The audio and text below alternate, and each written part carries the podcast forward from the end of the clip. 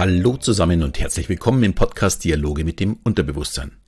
Der Podcast, in dem du erfährst, wie du funktionierst, um was du mit diesem Wissen zukünftig anfangen kannst. Mein Name ist Alexander Schelle und heute geht es um das Thema Selbstzweifel.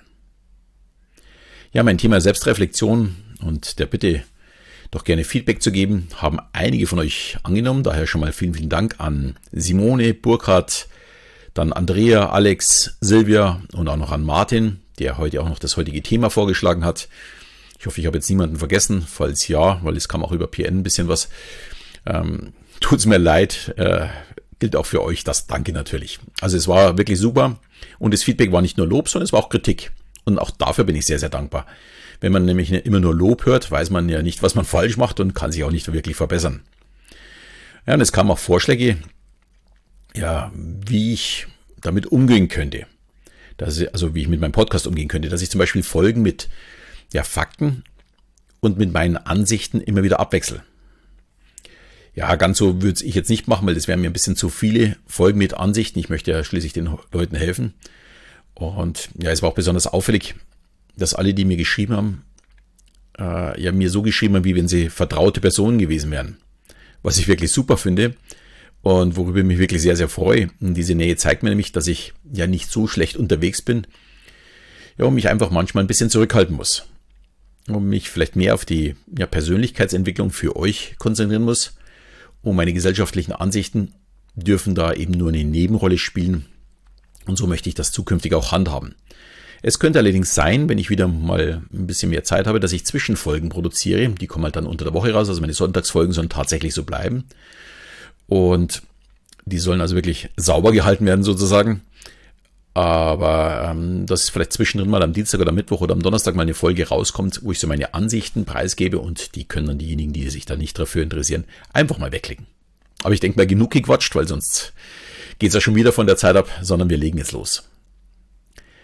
Ja, unser Ziel ist es immer das Beste geben zu wollen. Es gibt einige, die motiviert es und sie werden dadurch wirklich besser und andere bekommen wiederum Angst, den Herausforderungen nicht gewachsen zu sein. Sie haben Selbstzweifel und werden dann durch ihre innere Stimme, die sagt, oh, ich kann das nicht oder ich schaffe das nicht, auch immer schlechter. Selbstzweifel sind also kein wirklich guter Ratgeber. Oder vielleicht doch? Kann es nicht vielleicht auch gut sein, sich zu hinterfragen, um noch besser zu werden? Schließlich war das ja auch das Thema vor zwei Wochen. Ich persönlich würde sagen, ein gesunder Mittelweg wäre ideal. Und diese Angst, etwas nicht zu können, die haben wir auch alle. Oder zumindest fast alle. Früher in der Schule, als es hieß, alles vom Tisch, wir machen jetzt einen Test, da haben die meisten geschluckt und überlegt, oh, kann ich das jetzt auch?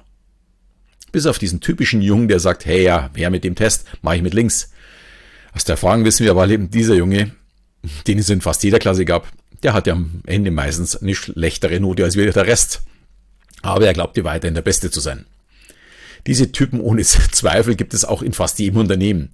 Und die merken oftmals gar nicht, wenn sie von Dingen sprechen, wovon sie keine Ahnung haben. Aber über die wollen wir heute eigentlich nicht sprechen, sondern es geht ja darum, diejenigen, die Selbstzweifel haben. Und das sind oftmals diejenigen, die wirklich Ahnung haben. Die trauen sie sich aber nicht zu sagen, weil sie glauben, es könnte etwas falsch sein. Die haben beim Test auch nie den Mund zu voll genommen, sondern einfach abgeliefert. Selbstzweifel treten auch vermehrt bei Menschen ja eben mit überdurchschnittlichen Leistungen auf. Sie glauben immer, es ginge noch irgendwie besser. Ich möchte da auch mal auf meine Folge zum Dunning-Kruger-Effekt erinnern. Dumme Menschen fällt es einfach nicht auf, wenn sie dumm sind. Also dumm habe ich jetzt mal einfach als diesen Begriff genommen, also die einfach keine Ahnung von etwas haben. Weil sie einfach den Vergleich zu anderen nicht einschätzen können und sich daher für überdurchschnittlich halten. Dagegen die Klügeren, die zweifeln immer daran, ob es reicht. Heute ist es nicht mehr der Test, sondern vielleicht die Angst vor dem Vorstellungstermin, dem Business-Meeting oder vielleicht auch das Lamm wie immer auf der Bühne. Und diese Angst ist völlig normal. Gefährlich ist es eher, diese Zweifel an der eigenen Leistung nicht zu haben. Dann überschätzen wir uns nämlich. Vielleicht mal ein kurzer Einblick, wie es mir dabei geht oder dabei ging.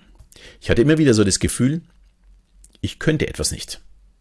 Schließlich hatte ich eben kein Studium, im Gegensatz zu 95 Prozent meiner Kollegen. Ich habe dann einfach mehr Gas gegeben und habe einfach bessere Zahlen geliefert, um mich besser zu fühlen.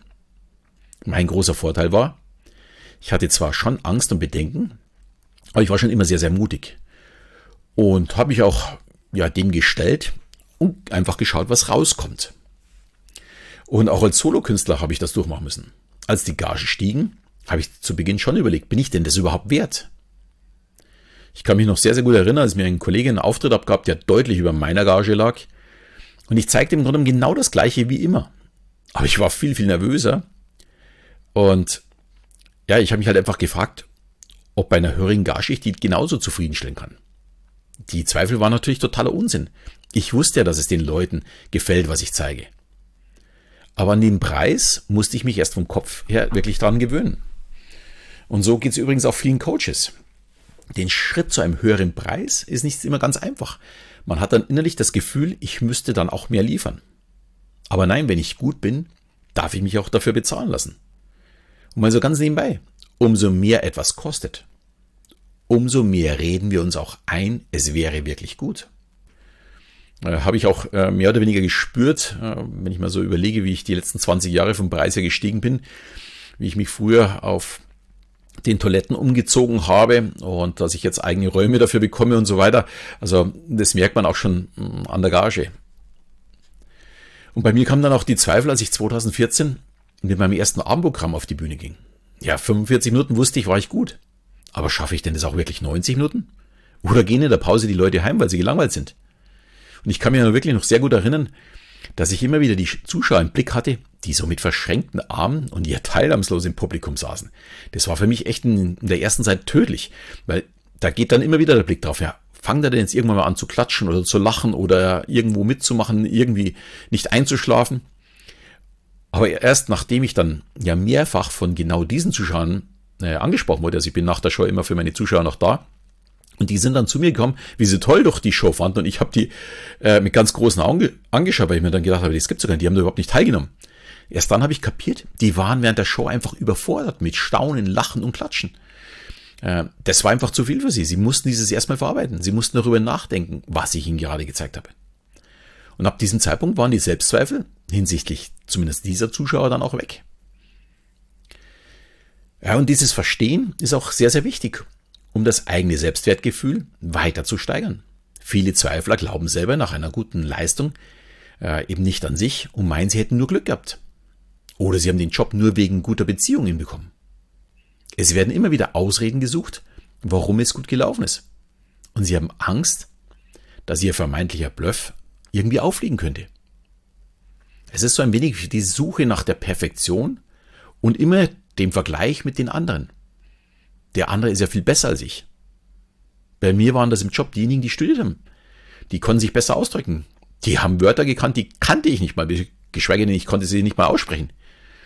Also erst als ich verstanden, dass ich bessere Zahlen liefere und dass es im Grunde das das Bessere ist, habe ich mich erst vollwertig gefühlt. Aber das hat wirklich eine Zeit lang gedauert.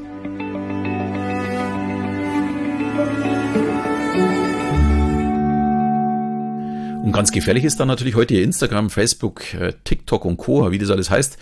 Da werden von den Influencer bearbeitete Bilder eingestellt. Und die Follower fühlen sich minderwertig, weil sie nicht so gut aussehen. Oder weil sie nicht dort waren an diesem Ort oder was weiß ich was. Gerade junge Mädchen sind davon betroffen, ihr Selbstwertgefühl wirklich zu verlieren. Und ich finde wirklich super, dass in Norwegen ab 2022 diese bearbeiteten Bilder auch gekennzeichnet werden müssen. Dann weiß man wenigstens, dass das Bild nur eine Illusion ist und nicht die Wirklichkeit.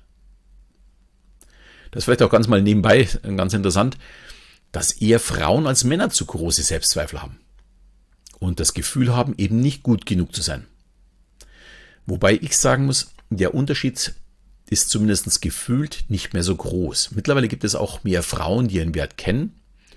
Ja, und vielleicht auch die eine oder andere, die glaubt, sie wäre besser, als sie es wirklich ist. Und in den 90er Jahren, muss ich, wenn ich es zurückdenke, eigentlich nur nicht so aufgefallen. Da sehe ich diese Symptome eigentlich ausschließlich bei Männern. Die haben sich hier ein bisschen mehr oder halten sich mittlerweile ein bisschen mehr zurück. Ich finde es aber sehr, sehr gut, da es zeigt, auch Gleichberechtigung wird immer selbstverständlicher. Und dieses Gefühl, eine Frau kann genauso viel oder auch mehr schaffen wie ein Mann, kommt eben auch aus der Erziehung. Und sprich, die jüngeren Frauen, die sind auch so erzogen, dass die genau dasselbe können wie Männer. Da gibt's keine Zweifel. Und das finde ich auch wirklich super. Und so soll der Gleichberechtigung funktionieren, nicht durch irgendwelche Forderungen nach äh, Gendern oder sonstiges sowas, sondern durch dadurch, dass es einfach selbstverständlich ist, dass die Frau genauso viel kann wie ein Mann. Da gibt es doch überhaupt keinen Zweifel. Und damit sind wir auch beim ganz wichtigen Punkt, die Erziehung. Diese Zweifel an sich selbst kommen nun mal größtenteils aus unserer Kindheit. Wer nur geliebt wurde, wenn er Klassenbester war, der hat natürlich das Gefühl, es reicht nicht, wenn ich Zweiter wäre und hat immer Angst, nicht gut genug zu sein. Daher kommt auch dann die Angst vor negativer Kritik und daraus folgt die Ansicht, ich wäre eben nicht gut genug. Diese Selbstzweifel sind leider Gottes ein ganz starker Nährboden dann auch für Depressionen. Denn wenn alle immer besser sind als ich, dann bin ich eben nichts wert. Und das ist ein wirklich großes Problem. Wir sind Gruppentiere, soziale Wesen. Wir benötigen die Interaktion mit anderen. Ja, und wenn ich immer glaube, ich wäre es nicht wert, dann habe ich Probleme in der Gemeinschaft. Außerdem benötigen Selbstzweifler immer die Bestätigung von außen. Es reicht ihnen einfach nicht zu wissen, ja, sie wären gut. Nein, es muss ihnen jemand von außen bestätigen. Es ist die Suche nach dem Lob wie in der Kindheit. Liebe gibt es nur, wenn ich gut war. Erfreulicherweise war es bei mir eben nicht so. Meine Eltern war ziemlich egal, ob ich eine Eins oder eine Vier heimgebracht habe. Hauptsache ich bin äh, gut durch die Schule gekommen und habe mich anständig benommen. Sie haben auch, glaube ich, mehr Wert auf den Text zu meinen sozialen Eigenschaften geschaut als auf die Notenschnitt. Und ja, war für mich, glaube ich, nicht der verkehrteste Weg. Aber jetzt haben wir unheimlich viel über die Symptome und die Herkunft gesprochen. Wie kann man jetzt sein Selbstwertgefühl denn steigern? Ich muss gleich mal dazu sagen, etwas, was sich über sehr viele Jahre eingeschliffen hat, kann man nicht von heute auf morgen wieder verändern. Auch diese Veränderung benötigt Zeit. Aber umso länger, dass man wartet, bis man diese Veränderung angeht, umso länger dauert es natürlich auch. Also, fangen wir mit dem ersten wichtigen Punkt an. Das ist so ein bisschen das Thema von vor zwei Wochen, die Selbstreflexion. Allerdings nicht mit dem Ziel, sich zu verbessern, sondern die eigene Leistung einzuschätzen und sich selbst zu loben. Und hier ist es unheimlich wichtig, zwischen Gefühlen und Fakten zu unterscheiden. Ich kann mich vielleicht schlecht gefühlt haben, aber wenn das Ergebnis stimmt, dann ist doch alles gut. Auch hier vielleicht eine kleine Geschichte von mir. Es gibt immer wieder Abende, da läuft meine Show fantastisch, die Zuschauer passen, die Effekte funktionieren und meine Texte kommen wirklich von ganz allein. Und dann gibt's Abende, wo ich mir wirklich alles hart erarbeiten muss. Ich komme nicht so richtig in den Flow rein und bin selbst mit mir unzufrieden. Aber am Ende der Show gibt es in beiden Fällen im Grunde genommen den gleichen Applaus und beim Rausgehen in der Regel auch den, das gleiche Feedback. Den Zuschauern hat es gefallen. Die wissen und merken ja nicht, ob es mal besser oder schlecht ist, weil sie keinen Vergleich haben. Ja, und ich darf dann auch nicht zu selbstkritisch hinterfragen, warum ich mich schlechter gefühlt habe, aber ich muss natürlich auch äh, dieses betrachten. Äh, was ich natürlich super finde, die Zuschauer waren trotzdem zufrieden.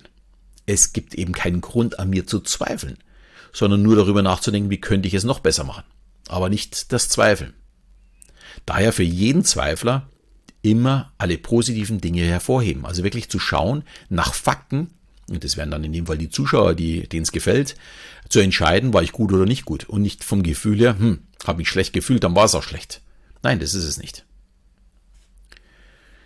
Ein weiterer wichtiger Punkt ist das Sprechen über das Problem. Es ist keine Schande, mit Freunden oder Familie über die eigenen Ängste und Zweifel mal zu sprechen. Vor allem, wenn deine ja, engen Freunde wissen, dass du eben mehr Zuspruch und Lob benötigst, dann fällt es ihnen vielleicht auch leichter, dich ja mal ein bisschen dabei zu unterstützen und dich zu loben oder vielleicht auch mal nachzufragen. Davon profitiert man dann auch. Dann steigt auch das Selbstwertgefühl.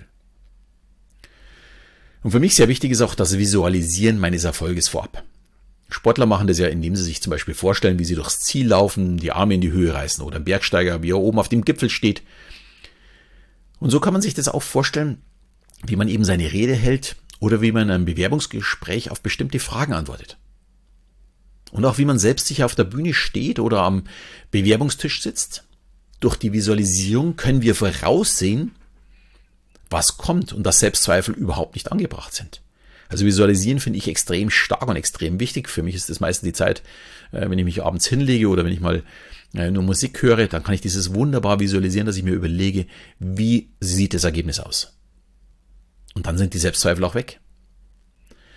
Ja, und noch einen letzten Tipp habe ich. Jeden Tag am Abend fünf Minuten Zeit nehmen, um zu überlegen, was ich alles gut gemacht habe. Gerne bei einfachen Dingen anfangen und sich immer mehr loben. Es muss zu einem normalen Prozess werden. Dass ich selbst mein bester Kritiker äh, bin und gleichzeitig mich selbst für meine Leistung auch lobe. Beides ist absolut in Ordnung. Und dieses Loben ist ganz, ganz wichtig, dass ich mich gut fühle. Ja, und wer jetzt noch gerne mehr für sein Selbstvertrauen tun möchte und seine innere Kraft stärken möchte, dem kann ich meine kostenlose Hypnose, Hypnoenergie äh, empfehlen. Ich nehme an, die meisten werden es sowieso schon runtergeladen haben. Ihr findet die auf meiner Seite. Ich gebe es natürlich auch wieder in die Shownotes mit rein. Und hier heißt regelmäßig einsetzen. Also regelmäßig heißt für mich wirklich alle zwei Tage. Ich nutze auch diese Zeit, dass ich mir alle zwei Tage die Hypnose gebe und ich merke es auch, wenn ich zu lange Pause mache, ja, dass ich sie einfach mal wieder nötig habe. Also runterladen, ausprobieren, nutzen.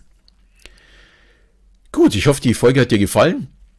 Und wenn das Thema für dich spannend war, würde ich mich natürlich sehr freuen, wenn du meinen Podcast auch mal wieder mit deinen Freunden teilst. Vielleicht gibt es jemanden in deinem Freundeskreis, in deinem Familienkreis, der große Selbstzweifel hat. Schick ihm diese Folge und ja, vielleicht hat er Spaß daran und lernt was daraus. Auch würde ich mich natürlich weiterhin freuen, wenn du mir eine schöne Bewertung gibst mit fünf Sternen. Und in diesem Sinne verabschiede ich mich auch wieder. Bis zum nächsten Mal, wenn es wieder heißt Dialoge mit dem Unterbewusstsein.